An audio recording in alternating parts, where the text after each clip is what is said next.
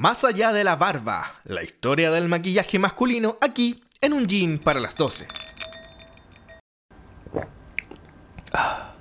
Aunque puede que no te suene tan común que los hombres se maquillen, esta acción ha sido una práctica aceptada y muy popular en muchas sociedades a lo largo de la historia. Es por eso que hoy te contamos sobre tres culturas y su relación con el maquillaje masculino. Y aquí están. La número uno tenemos a los antiguos egipcios. Estos eran muy fans del maquillaje y de hecho lo usaban tanto hombres como mujeres. Pero su uso no era solo por motivos estéticos, sino también para mantenerse protegidos del sol y de los insectos. Los egipcios usaban un tipo de maquillaje llamado gold, que era un polvo negro hecho de plomo y otros minerales, y su principal uso era para delinear los ojos y dar así una apariencia más definida y misteriosa. También usaban malaquita para la sombra de los ojos verdes y se hacían manchas en los labios y mejillas con ocre rojo. Además, el Col también tenía propiedades antibacterianas que protegían sus ojos de las infecciones y, gracias a su textura, protegían la piel de sus párpados del sol y del viento. Pero eso no es todo.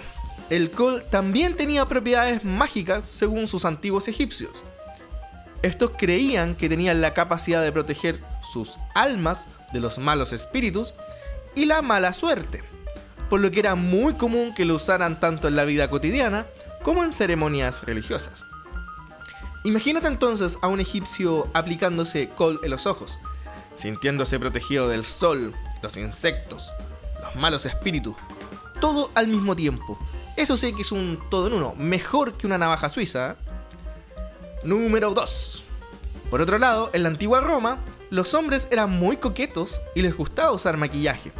En aquellos tiempos, el maquillaje se llamaba fucus y se hacía mezclando polvos y pigmentos de diferentes colores con aceites y grasas.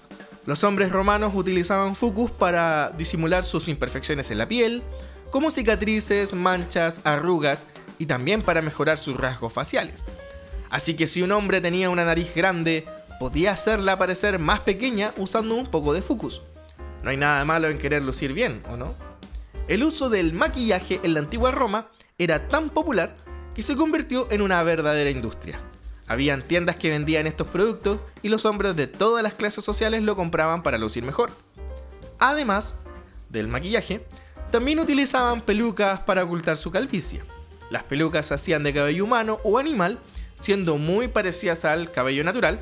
Incluso, algunas pelucas se teñían de colores extravagantes, como el morado o el azul, para hacer que sus propietarios parecieran más elegantes y sofisticados. Número 3. Finalmente, no nos olvidemos de la cultura japonesa. Los hombres japoneses también utilizaban maquillaje, particularmente los que actuaban en los teatros kabuki, con el fin de crear personajes fascinantes y dramáticos.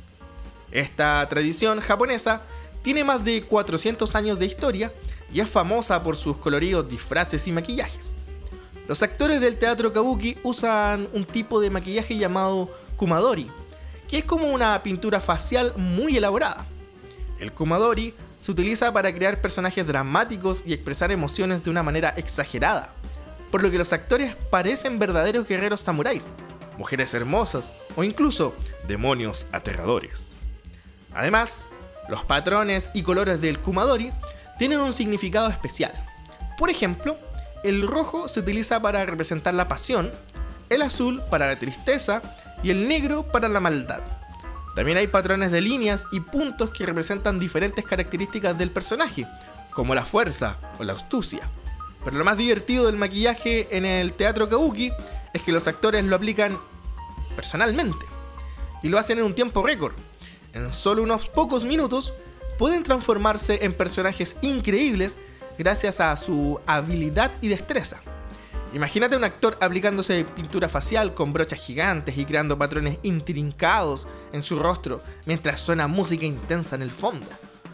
Así que si alguna vez piensan en el maquillaje que es solo para las mujeres, piénsalo de nuevo, porque los hombres también han sido fan del maquillaje durante siglos.